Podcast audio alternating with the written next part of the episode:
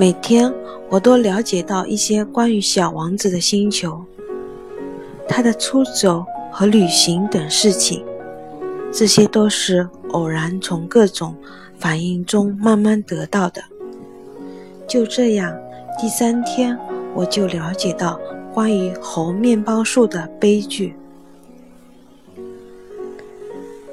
这一次，又是因为羊的事情。突然，小王子好像非常担心地问我：“羊吃小灌木，这是真的吗？”“是的，是真的。”“啊，我真高兴。”我不明白羊吃小灌木这种事情为什么如此重要。可小王子又说道。因此，他们也吃猴面包树喽。我对小王子说：“红面包树可不是小灌木，而是像教堂那么大的大树。即便是带回一群大象，也啃不动一棵红面包树。”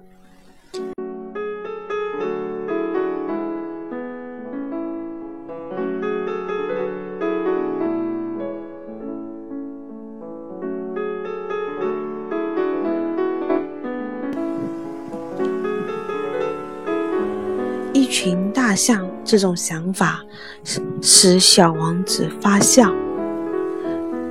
那可得把这些大象一只叠一只的垒起来。他很有见识地说：“红面包树在长大之前，开始也是小小的。不错，可是为什么你想叫你的羊吃掉小红红面包树呢？”他回答说道：“哎，还用说吗？似乎这可是不言而喻的。可是我自己要费很大的劲才能弄清楚这个问题。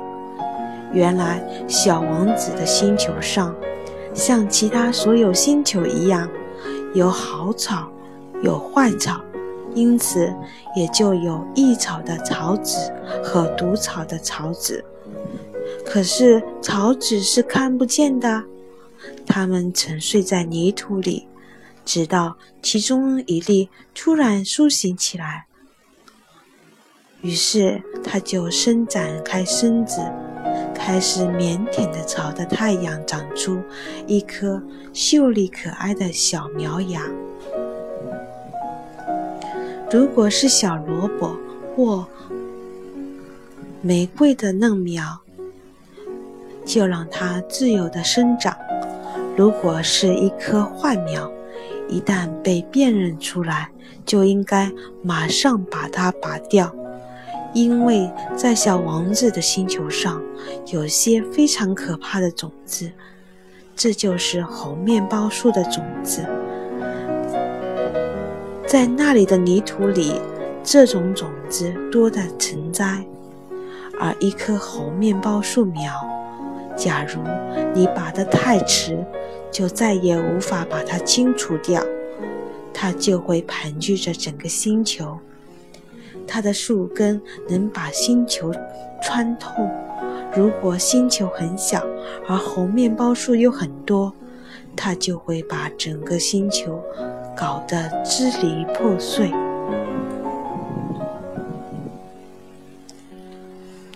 这个纪律问题。小王子后来向我解释道：“当你早上梳理完毕后，必须仔细的给星球梳理，必须规定自己按时的拔掉红面包树苗。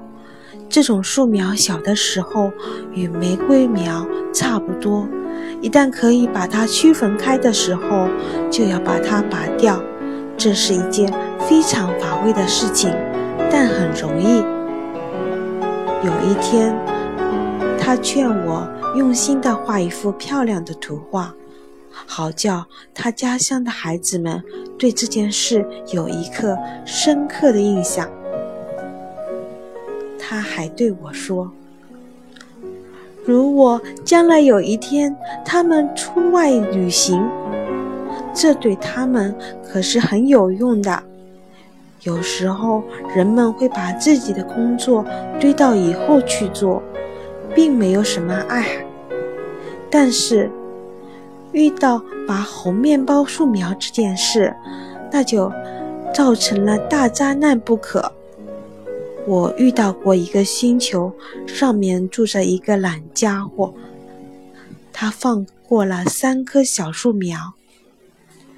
于是，根据小王子的说明，我把这颗星球画了下来。